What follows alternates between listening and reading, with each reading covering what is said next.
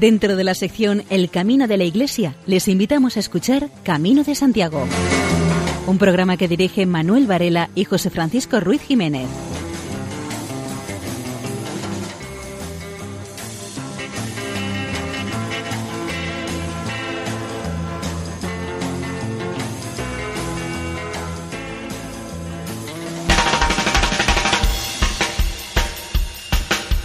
Queridos oyentes, bienvenidos a una nueva edición de Camino de Santiago en la sintonía de Radio María. Hoy tendremos un programa un poco especial dedicado a noticias acerca de presos que dejan por unos días la cárcel para hacer el Camino de Santiago acompañados de funcionarios y voluntarios. Escucharemos los testimonios de presos funcionarios que recorren el camino de Santiago. Y sin mayor dilación entramos en materia. Comenzamos con un poema escrito por una interna de la cárcel de Brieva, en Ávila.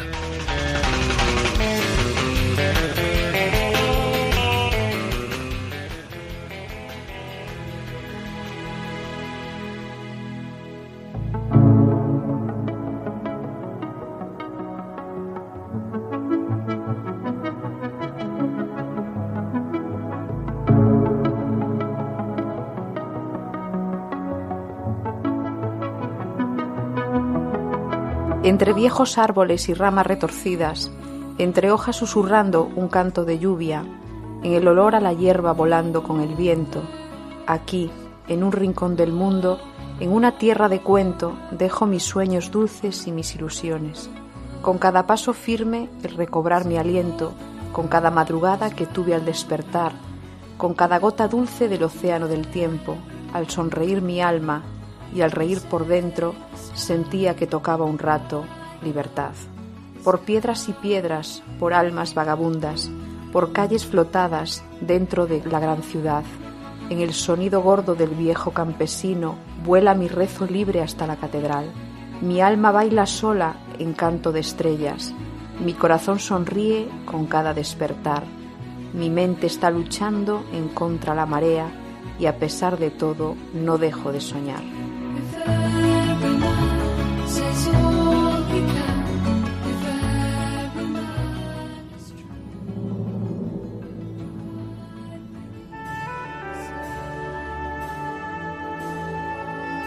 In Memoriam. Fallecen Félix Pacho, escritor jacobeo, y Janine Varcolier, secretaria general de la Société Française de Famille de Saint-Jacques de Compostelle. El veterano periodista leonés y escritor de temas jacobeos, Félix Pache Reyero, falleció a la edad de 84 años, a causa de unos problemas cardíacos, que padecía desde hacía tiempo.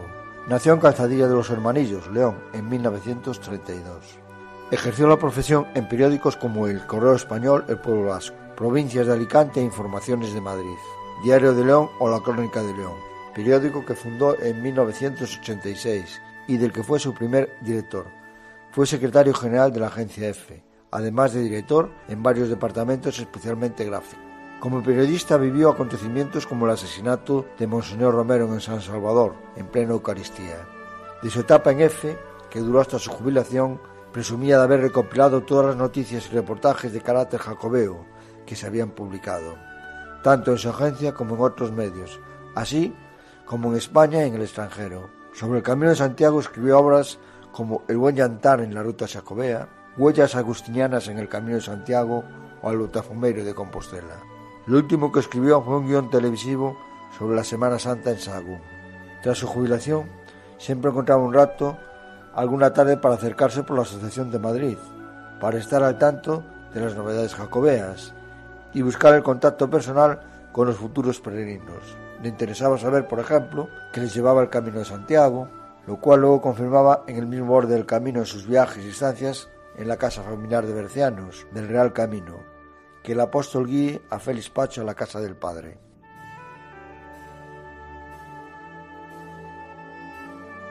Otro fallecimiento que hay que lamentar es el de Janine Barcolier, sempiterna secretaria general de la primera Asociación de Amigos del Camino de Santiago creada en el mundo, en París, en 1950, y en la que ingresó en 1958 de la mano de su fundador, René de la Coste Meselier. Natural de Reims, fue entusiasta e infatigable divulgadora de la peregrinación jacobea. Tenía gala estar en su mesa eh, de la Asociación de París, siempre dispuesta a atender a los futuros peregrinos, a quienes escuchaba con la amabilidad y atención de quien lo hace por primera vez. Después les hablaba desde el afecto y la experiencia de sus años sobre todo cuanto de bueno y maravilloso podrían encontrar a lo largo del Camino de Santiago.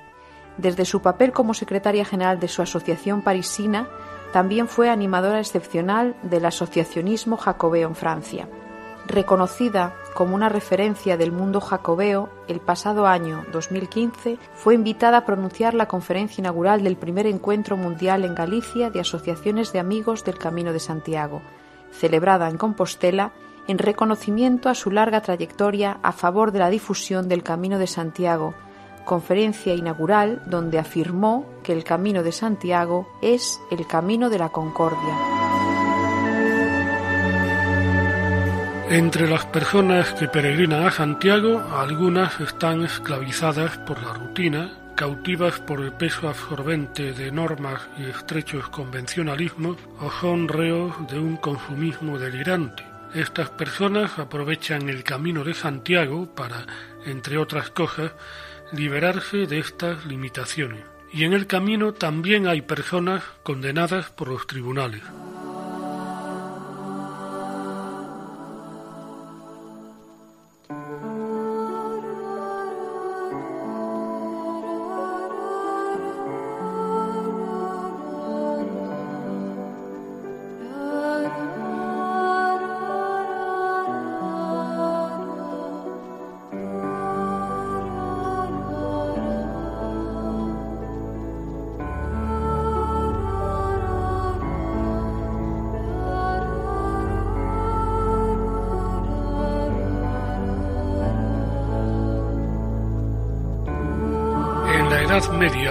Varios tipos de peregrinación obligada, por ejemplo, la de quienes tenían que ir a Santiago para cumplir una pena impuesta por un tribunal. Funcionarios flamencos, flamencos de Flandes, dictaban la pena de peregrinación a diversos santuarios, entre los que sobresalía Compostela. Llega a dar la impresión de que, pura y simplemente, el alejar de la comunidad por cierto tiempo a los culpables es el único objetivo. También es verdad que hay casos en que el envío de peregrinos alcanza un significado distinto, entre piadoso y costoso. Es lo que sucede con el desenlace de un conflicto comercial producido entre los flamencos y la Hansa en 1391, en relación con un mercader a quien habían molestado los flamencos y que finaliza con la obligación de enviar 16 peregrinos a Santiago, otros tantos a Roma y cuatro a Jerusalén. La misma poderosa Hansa germánica, uno de cuyos patrones era Santiago, condena en el siglo XV a un habitante de Brujas por ordenar encarcelar a un comerciante alemán que llegó con un cargamento de vinos. La pena consistió en una indemnización, una multa y la peregrinación, como expiación por su falta, a Santiago de Compostela. Hubo peregrinaciones masivas a partir de acuerdos políticos, como la consecuente con el tratado que la víspera de Navidad de 1326 firmaron el rey de Francia y el conde Luis de Flandes y las ciudades de Brujas y Cambrai. Se establecía que 300 personas de Brujas y Cambrai tenían que emprender la peregrinación, 100 a Santiago, 100 a San Gilles y 100 a Rocamador. Incluso los funcionarios se podían ver expuestos a una peregrinación forzosa a Santiago, por descuidos o por extralimitarse en el ejercicio de su cargo. Los maledicientes también tenían reservada su pena. En 1408, una mujer barbanzona es condenada a peregrinar a Santiago acusada de echar unos maleficios en el umbral de una vecina suya.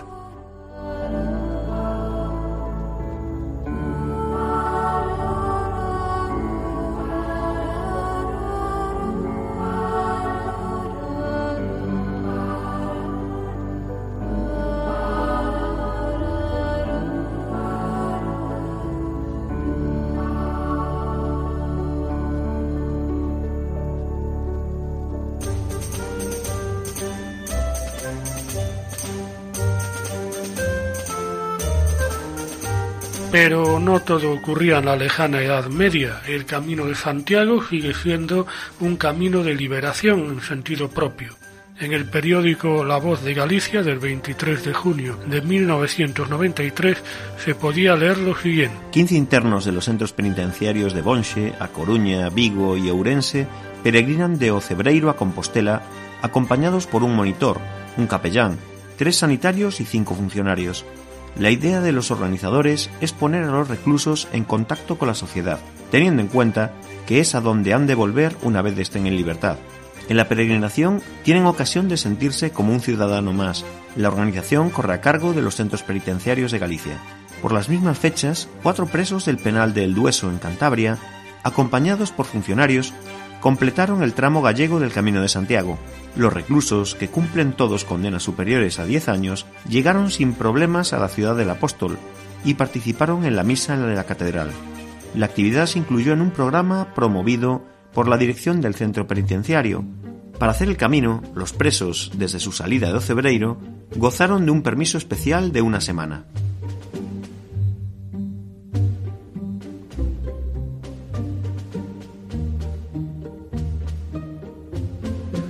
La información que acabamos de escuchar se remonta al año 1993, pero llegando al año 2016 nos encontramos con un reportaje que escribe Abraham Coco en el periódico ABC. Es sobre Jaume Alemán, capellán de la cárcel de Mallorca, y el reportaje se titula El cura de los presos del Camino de Santiago.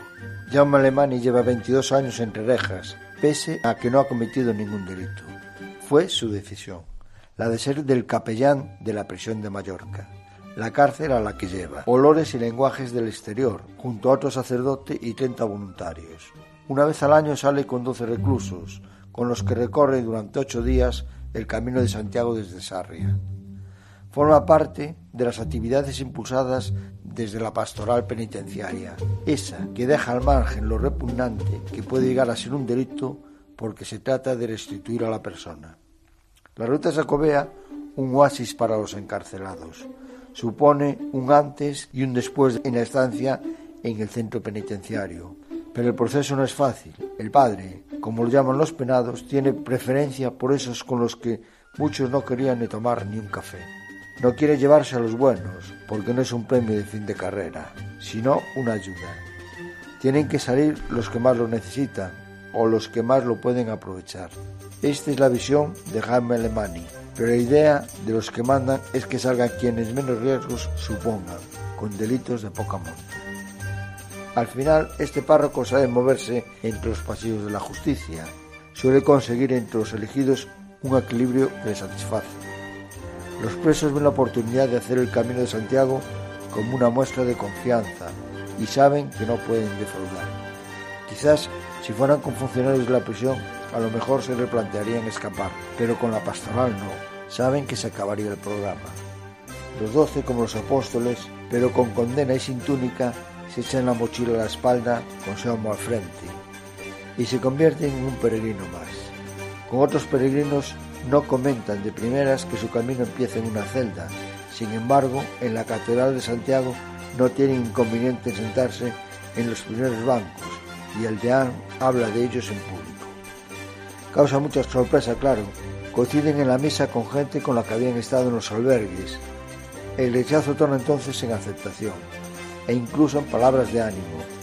Jaume cuenta que una señora mayor le pidió a un preso en el camino que le cuidara la mochila mientras se duchaba. Cuando se enteró decía, ¿por qué no me dijiste que eras un preso? Y la respuesta fue, porque no me había fiado su mochila.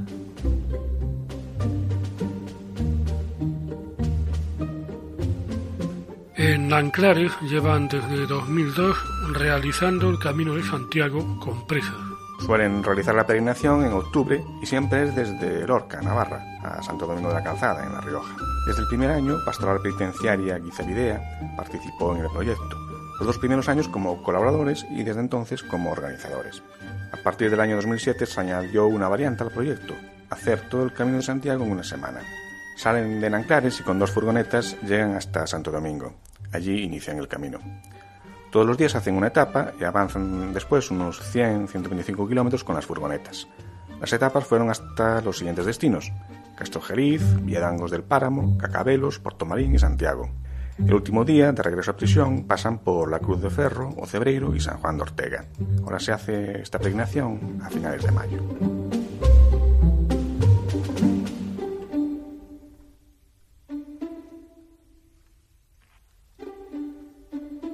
Escuchamos a la coral Zarricanta de Zarria, Lugo, interpretando el tema Llegará la libertad.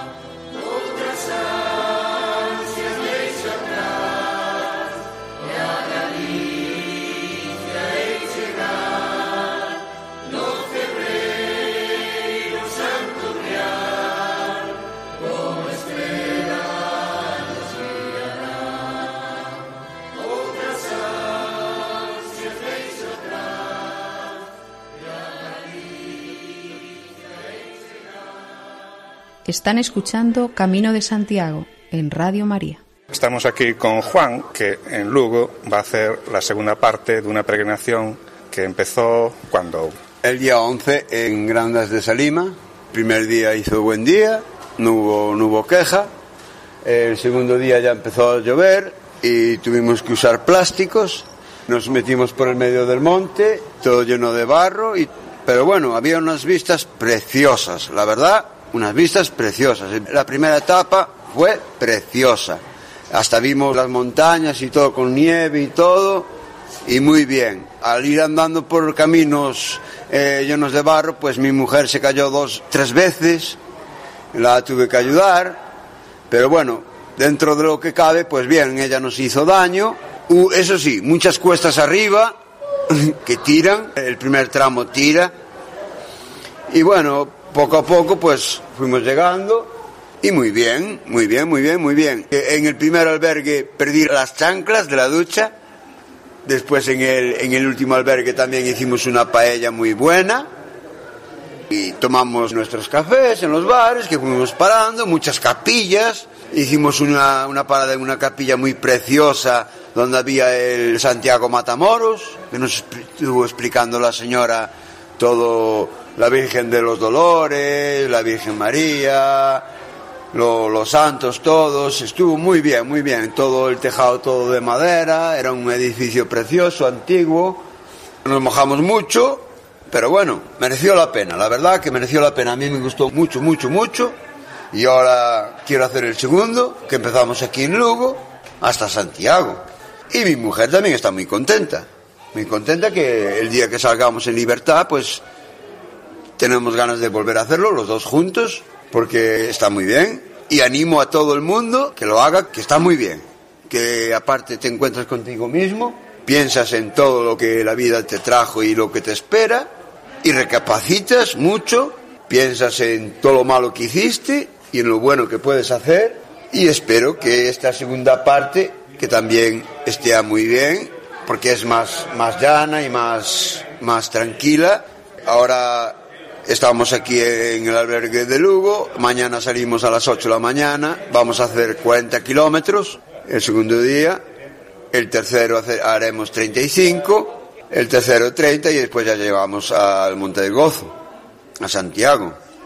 Que por cierto, yo me voy a emocionar, voy a llorar, eso seguro, y mi mujer también.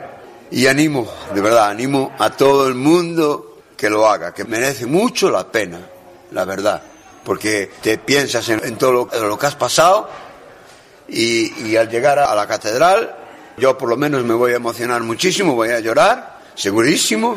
Y muy bien, muy bien, yo me encuentro perfectamente, ni agujetas, ni nada, que dice la gente que salen ampollas, nada, todo muy bien. Y aquí pues pasaremos la noche y hasta mañana que nos iremos para Santiago. Pues muchas gracias, Juan. No hay de qué. Escuchamos al archifamoso grupo Harcha en una canción que hizo época en su tiempo y que creo que no necesita presentación alguna.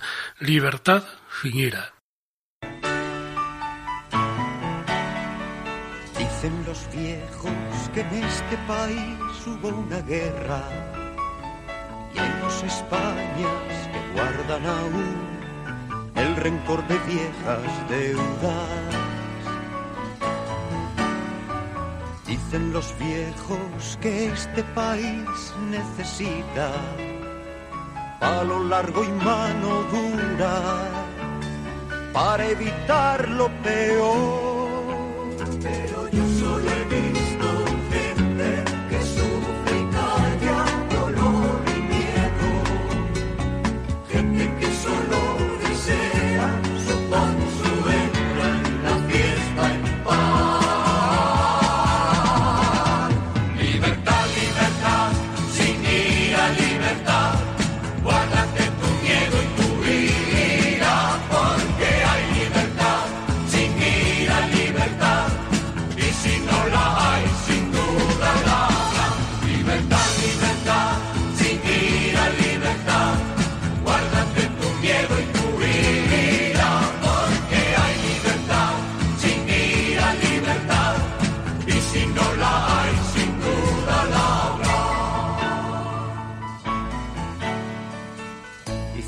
Viejos que hacemos lo que nos da la gana.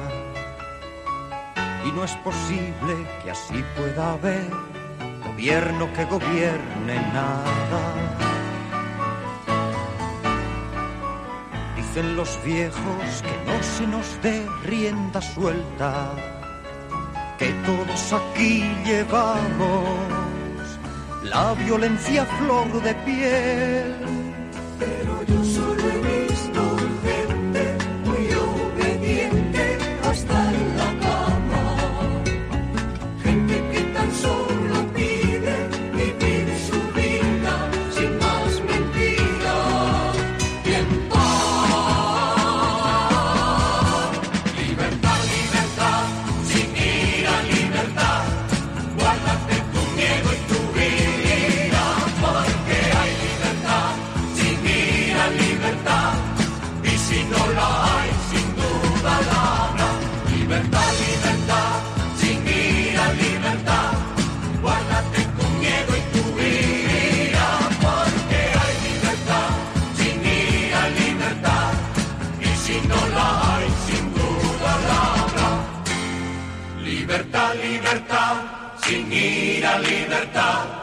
Guárdate tu miedo y tu ira, porque hay libertad, sin ira libertad, y si no la hay, sin duda la habrá.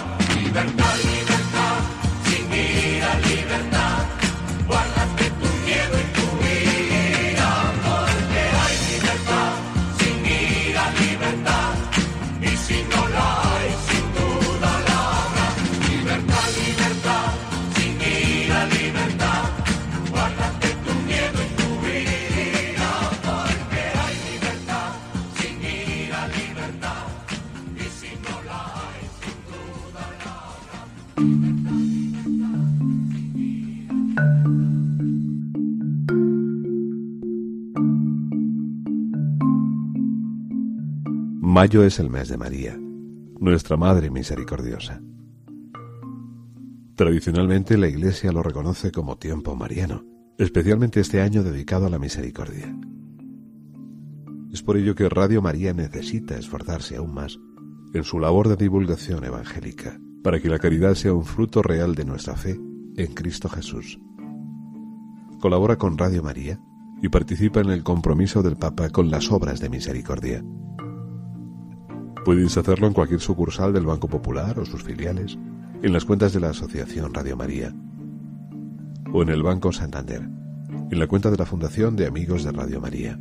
También puedes ordenar una transferencia bancaria, un giro postal o un cheque a nombre de Asociación Radio María, enviándolo a Radio María, Paseo de Lanceros 2, primera planta, 28024, Madrid. O si lo prefieres, puedes llamar al 902 500 518 y te facilitaremos todos los trámites. Radio María, la fuerza de la esperanza.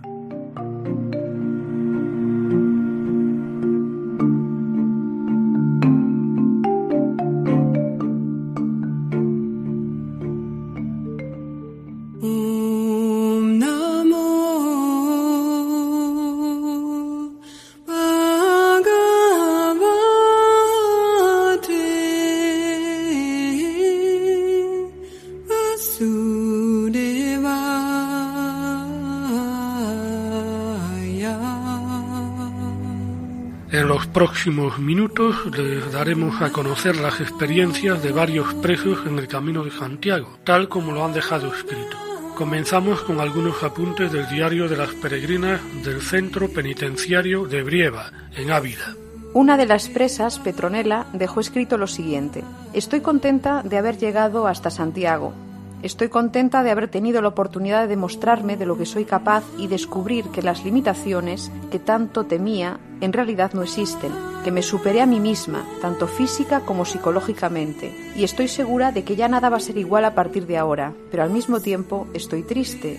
Me siento triste porque esta experiencia única está dando su último suspiro. Mañana representa la vuelta a la rutina y despertaré de este sueño Dejaré atrás todo lo verde del paisaje, todos los lugares cargados de historia por los que pasamos, los momentos de alegría y los de cansancio, todo lo que se vive durante el tiempo que dura el camino. Se dice que nadie puede hablar de esta experiencia si nunca la ha vivido, y es verdad, no se puede opinar sobre algo que se desconoce, y menos algo tan significativo como esto.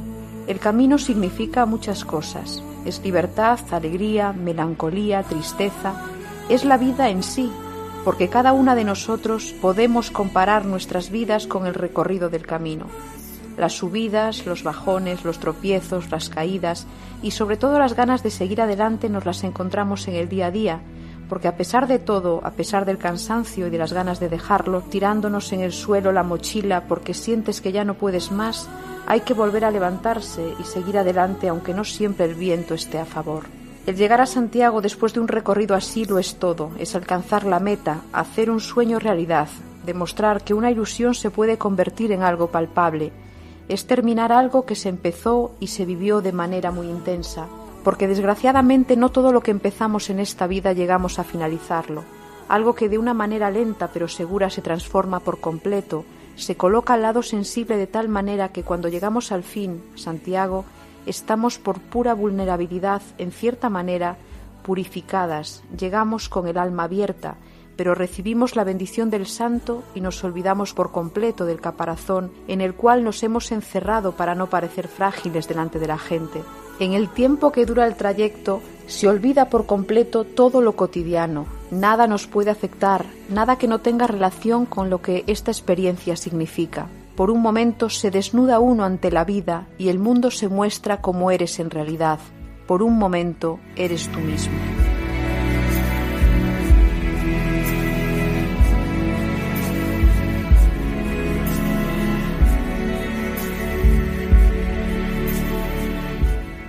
Una compañera de peregrinación, Ana Lilia, también trasladó al papel sus impresiones. Antes de nada, escribe Ana Lilia, quiero agradecer a la Junta de Tratamiento de la Prisión que me eligieran para poder vivir en carne propia esta experiencia que en lo personal fue algo que jamás imaginé vivir. Anteriormente vi a muchas de mis compañeras salir de Brieva para hacer el camino de Santiago y cuando regresaban lo hacían con alegría. Ahora que lo he hecho, sé que hay que vivirlo en carne propia para saber lo que representa y puedo decir que el camino es algo especial. ¿Por qué? Porque a pesar del cansancio todo lo superas, gracias a todo lo hermoso que tiene la naturaleza, sus paisajes, el olor de la humedad, el caminar bajo la lluvia y pasar por tramos llenos de lodo, el oír el canto de los pájaros, el sonido del viento y también el de los ríos que nos encontramos a lo largo del camino, que para mí todo eso que encontré me transmitía mucha paz, mucha tranquilidad y mucha, pero que mucha serenidad. Por mi parte y por parte de Anita, Julia, Yolanda y Begoña y de todas las compañeras, esta experiencia es algo mejor que la lotería. Bueno, es lo que yo pienso y lo que transmito. El camino de Santiago es algo que jamás voy a olvidar. ¿Por qué? porque es algo que deseaba vivir desde hacía mucho tiempo, ir personalmente a Santiago y sentir por mí misma lo que mis compañeras anteriormente vivieron, y eso me llenó en todos los sentidos. En mi mente y en mi cuerpo no había cansancio, al contrario, sentía tanta felicidad que no me fijaba en los kilómetros que había dejado atrás, ni en los que faltaban por llegar a la catedral. Por eso, cuando llegué, me puse a llorar como una Magdalena, pero las lágrimas que me salieron no eran de cansancio, sino de felicidad, de dicha de estar donde soñaba estar. Para mí ese sueño se me hizo realidad. Hay sueños que nunca se olvidan, que te rodean con calor. Hay cuentos que cobran vida y recuerdos de color. Quisiera expresar muchas más cosas que sentí, pero la gente que ha vivido esta experiencia sabrá lo que significa caminar hacia Santiago de Compostela.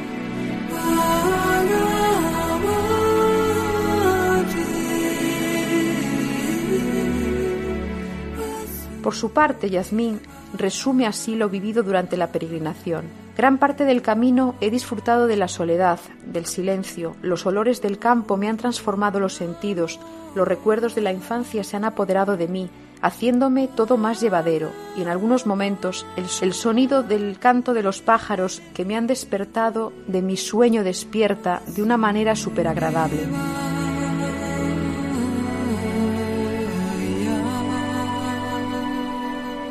Y otra presa de la cárcel de Brieva, Mapi, escribió, La experiencia personal y de enriquecimiento ha sido única, indescriptible con palabras. Este ahora y este presente nos pertenecen, nadie puede arrebatárnoslo y perdurará siempre en nuestros corazones. Este sueño nos ha demostrado que los avatares de la vida pueden superarse, con subidas y bajadas, pendientes arriba y pendientes abajo, caminos llanos. Lo importante no es llegar pronto, sino disfrutar de cada paso.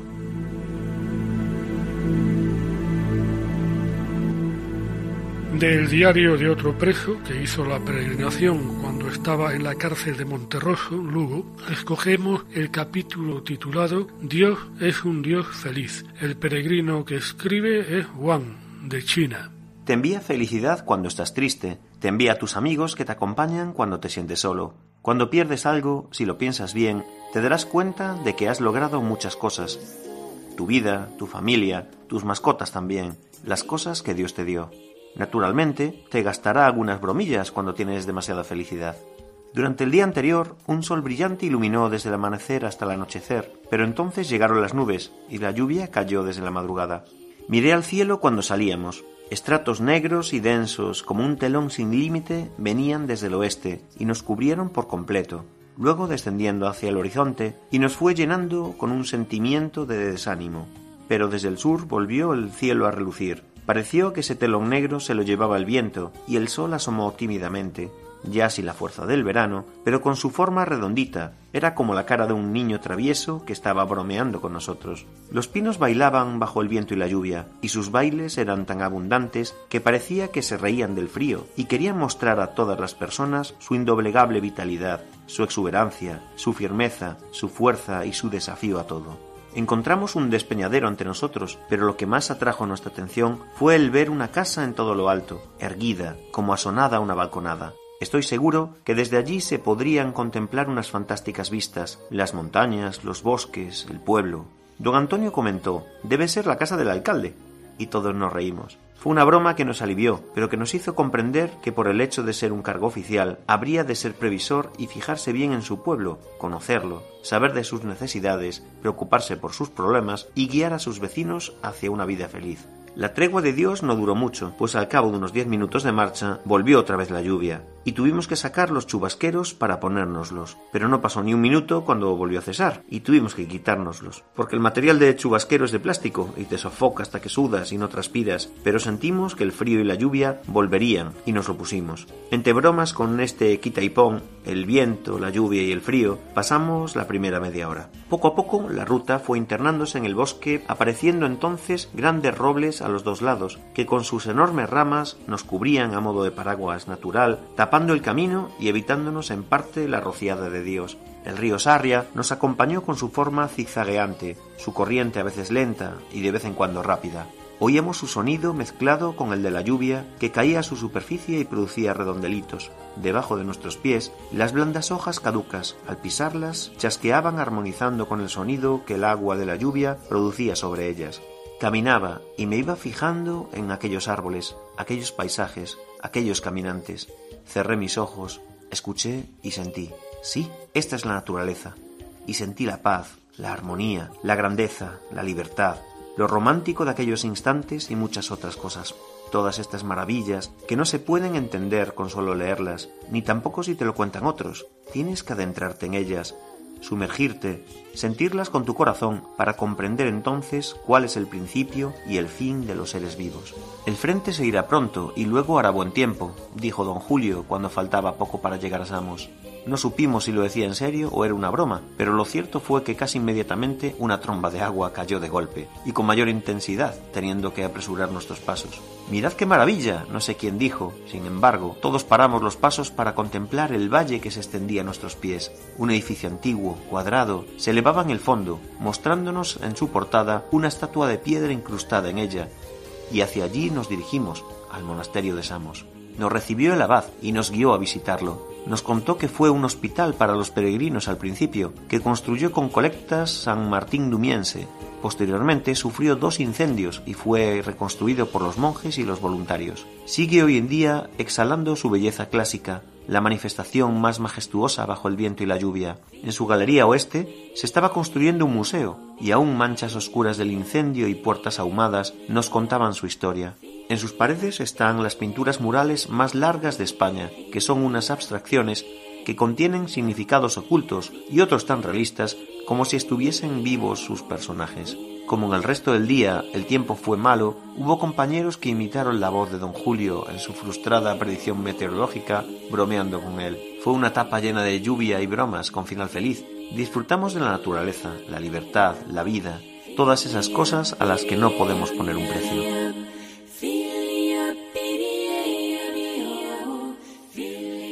Están ustedes en la sintonía de Radio María.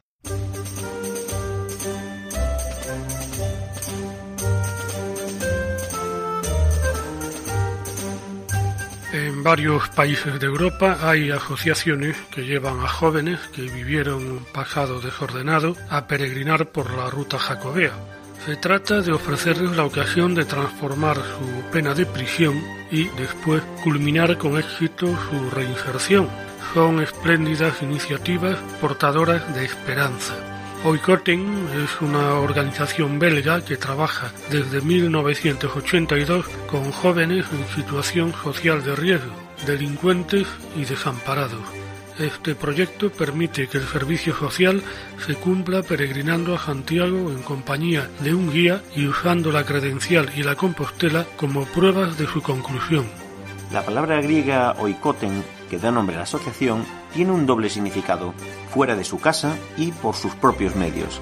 Desde 1982, Oikoten ofrece alternativas a jóvenes de las instituciones belgas de protección de la juventud. A los iniciadores del proyecto les había llegado al corazón la situación de estos jóvenes, que no encuentran soluciones en instituciones clásicas.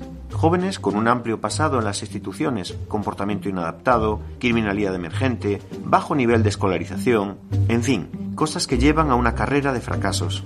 En 1982, Oikoten organizó una primera peregrinación a pie para dos menores y un acompañante, desde Becelay a Santiago de Compostela. Para los jóvenes que participaron en la primera marcha, Oikoten realmente representaba una última oportunidad. Si hacían la marcha bien, serían liberados por el juez de menores y apoyados por un padrino o una madrina, por amigos y por simpatizantes, teniendo la oportunidad de poner su futuro en sus manos. La empresa acometida fue un éxito de verdad. Contrariamente a las previsiones de muchos, los peregrinos alcanzaron su objetivo final después de una marcha a pie de unos 2.500 kilómetros. Los jóvenes supieron enseguida encontrar un sitio en la sociedad.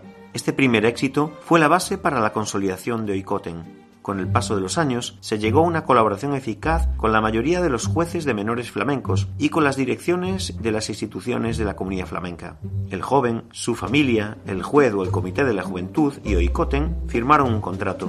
En él figuran las obligaciones del joven, caminar siempre, respetar la ley, no usar MP3 ni sistemas de almacenamiento masivo ni teléfono móvil, y evitar cualquier comportamiento que haga peligrar la peregrinación. En caso de incumplimiento, el joven irá de inmediato bajo la autoridad del juez de menores, que lo ingresaría en una institución cerrada. Participando en el proyecto ICOTEN, la mayor parte de los jóvenes quieren probarse a sí mismos y a los demás que merecen su confianza, que pueden asumir responsabilidades.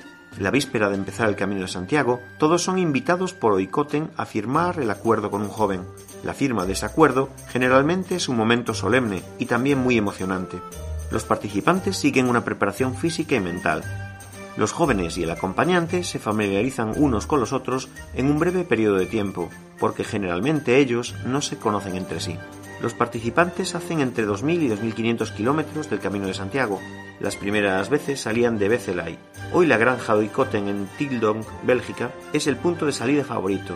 Generalmente van dos jóvenes y un acompañante de la asociación Oikoten, la marcha dura cuatro meses, haciendo una distancia media de 25 kilómetros diarios. Se prevé un día de descanso cada 10 y cada uno lleva su material en una mochila.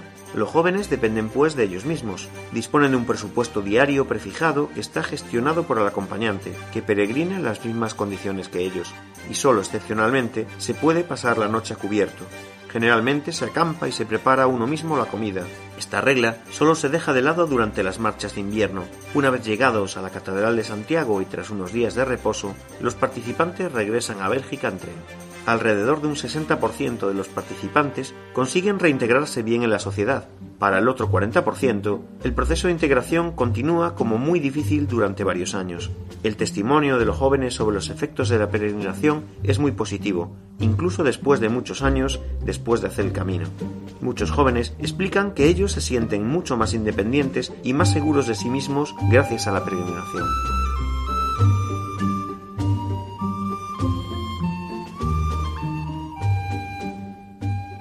Otra iniciativa que une peregrinación jacobea con rehabilitación social es el proyecto Suil en Francia.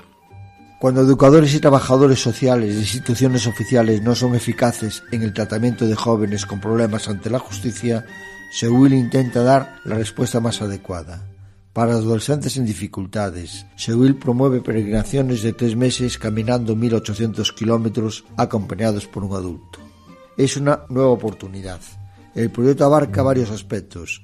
Atención individualizada, asumir responsabilidades, adquirir y desarrollar autonomía, actos cotidianos como un nuevo compromiso, responsabilidades en la comunidad, con total transparencia de las acciones. En la Asociación Sewil se trabaja en estrecha colaboración con educadores y trabajadores sociales y se basa en la sesión de los jóvenes. A los jóvenes encerrados en un centro de menores se les da la libertad condicional. Durante el peregrinaje se hace una preparación para el regreso. El joven va equipado con una cámara digital y una microcámara. Cada semana se envían grabaciones a los compañeros que siguen encerrados. Ellos pueden hacer preguntas y seguir la peregrinación. Los adolescentes participan en un taller de escritura y escriben un diario. En España, en el año 2007, se fundó la Asociación San Guillermo de Arnotegui, con la finalidad de retomar el espíritu de las antiguas peregrinaciones forzadas a Santiago e investigar en las cuestiones relacionadas con este tema. La Asociación San Guillermo de Arnotegui se dirige fundamentalmente a jóvenes de bajo perfil delictivo. Con los penados en instituciones penitenciarias o sometidos a medidas de internamiento, promueve peregrinaciones de corta duración, ya que en España hay la limitación de la escasa duración de los permisos. Con los usuarios que no están internados, se procura que la peregrinación dure unos 30 días. A través de la relación con las administraciones públicas y las asociaciones jacobeas, trata de recuperar y conservar, por medio del trabajo, elementos de servicio al peregrino en los caminos a Santiago. Colabora en tareas de restauración, actividades auxiliares de arqueología y de consolidación y ornato de edificios situados en las proximidades del camino. Y la asociación ha tenido una excelente acogida por parte de autoridades, administraciones, asociaciones jacobeas. Desde el año 2008 ha realizado varias peregrinaciones completas a Santiago con notable éxito.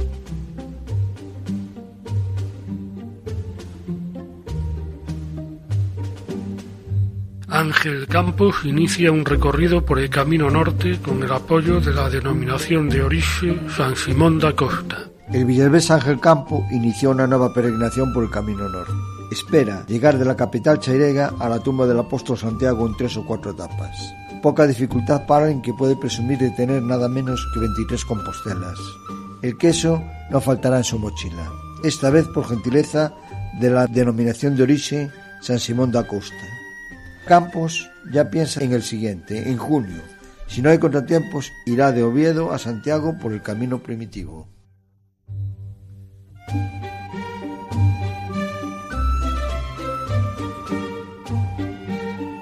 Exposición de fotografías sobre la hospitalidad en el camino. La planta baja del Obispado de Ourense acoge hasta el próximo 19 de junio la exposición Acogida y Hospitalidad en el Camino de Santiago.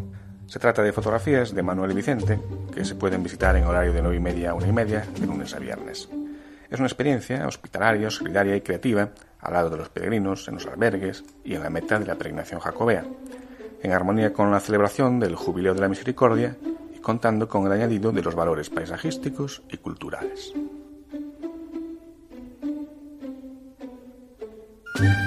Un matrimonio hace el camino, en burra y con un coche recortado. Ginés López Marín, una alavés de 64 años, hizo el Camino de Santiago el año pasado con su burra Marina. La experiencia fue tan especial para él que decidió repetirla junto a su esposa Antonia Alonso Alonso, operada de la rodilla hace unos meses. Para hacerle más llevaderas las etapas, sobre todo las bajadas, que es donde más se sufre, le preparó un carrito que llama la atención allá por donde pasa. El matrimonio, la burra y su perro llegaron a Ocebreiro, los peregrinos salieron el pasado día 3 de abril de Roncesvalles y no saben ni les preocupa cuándo llegarán a Compostela, aunque ya han llegado a Ocebreiro. Están disfrutando etapa a etapa en el contacto con otros romeros y con los habitantes de los pueblos por los que pasan, que le facilitan alimento para los animales. En Ocebreiro la burra comió avena.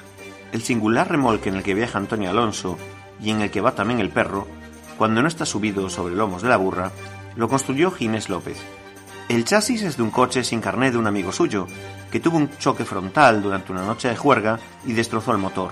El alavés le compró el vehículo, que ya no tenía reparación posible, lo recortó, lo cubrió con plásticos y lo hizo lo más confortable que pudo.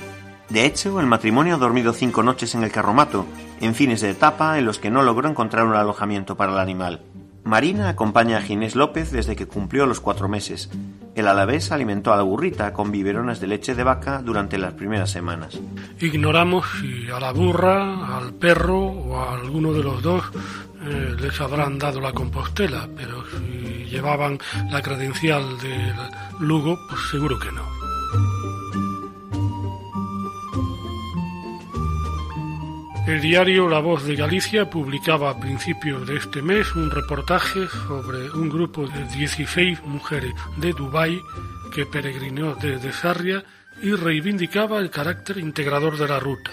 Las mujeres salieron de Dubái, en los Emiratos Árabes Unidos, para recorrer la principal vía de peregrinación cristiana, el Camino de Santiago. Quieren demostrar que culturas y religiones distintas pueden hermanarse y buscar lo mucho que les une en lugar de empeñarse en enzarzarse en lo poco que les separa. La organizadora es Hala Kazim, que ha embarcado a otras 15 compatriotas de Emiratos Árabes para participar en su programa que realmente es de autoafirmación personal. El grupo entró exhausto en Santiago tras completar los 111 kilómetros de ruta desde Sarria. Para Cacín es la tercera vez que hace el camino de Santiago y reivindica su carácter integrador por su belleza, su significado y su importancia histórica. Para Cacín, el camino de Santiago es muy hermoso y espiritual. Tras la obligada visita a la catedral y al apóstol, sellaron sus credenciales en el centro de atención a los peregrinos. En esta ocasión a Kazim le ha acompañado su hijo de 12 años. Dicen que han visto cosas hermosas y que la gente es muy amable, que les han ayudado mucho y que están muy agradecidos. En sonrisas se fusionan cansancio y satisfacción, y también la esperanza de hermandad entre cristianos y musulmanes.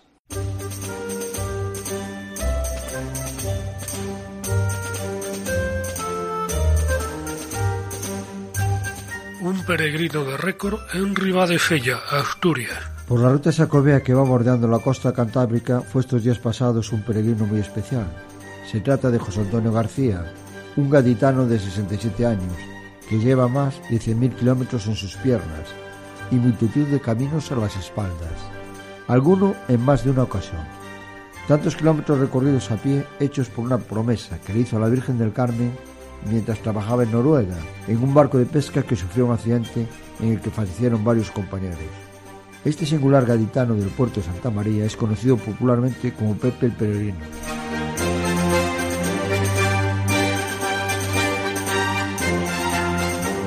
Condestable eh, acogió el pasado día 4 un seminario sobre Jacob arroba Pamplona, Jaca y la mancomunidad de Iholdi Otzibarre en Francia colaboraron en un proyecto de cooperación para impulsar una red transfronteriza de centros de interpretación del Camino de Santiago accesibles.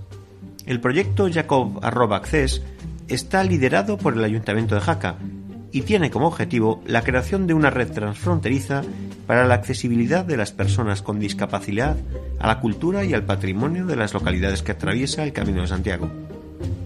En el caso de Pamplona, el proyecto comprende la rehabilitación de la antigua sede de la Agencia Energética en la calle Mayor 20, cerrada en 2014, que se convertirá en centro de interpretación del Camino de Santiago, accesible a las personas con discapacidad, precisamente en una zona de paso de la ruta jacobea.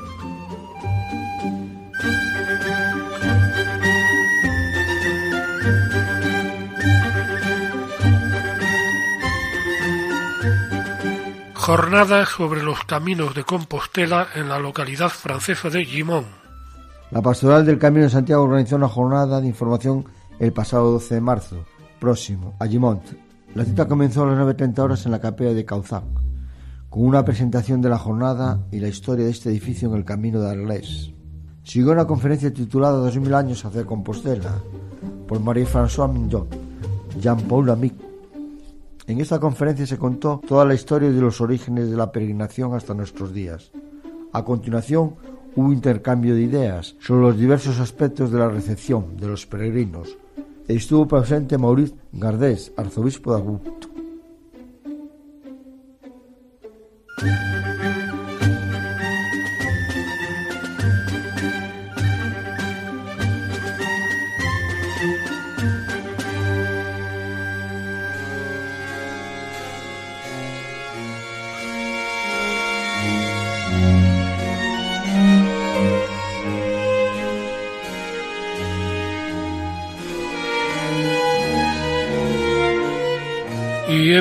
Llegado al final de este programa especial acerca del Camino de Santiago y aquellas personas que están privadas de libertad.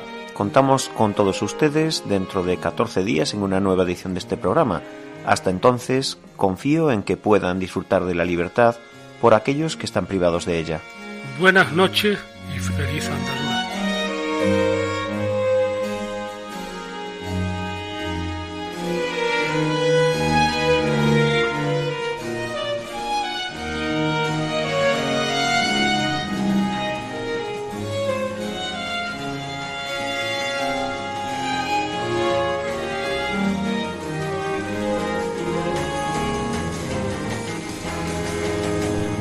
Escuchado en Radio María Camino de Santiago, dirigido por Manuel Varela y José Francisco Ruiz Jiménez.